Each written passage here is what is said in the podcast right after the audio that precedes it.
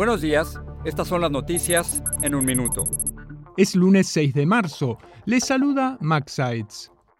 Al menos 13 muertos y medio millón de personas sin energía eléctrica es el saldo provisional de las tormentas invernales que golpean a Estados Unidos de costa a costa con fuertes nevadas, lluvias y vientos. California se prepara para más nevadas este lunes, al igual que el centro norte del país. El gobierno dijo que ya se otorgaron las 33.000 visas H2B para trabajadores temporales no agrícolas para la segunda mitad del año fiscal 2023. Asimismo, anunció que las solicitudes de visas suplementarias que benefician a empleadores que requieren trabajadores adicionales podrán presentarse a partir de marzo.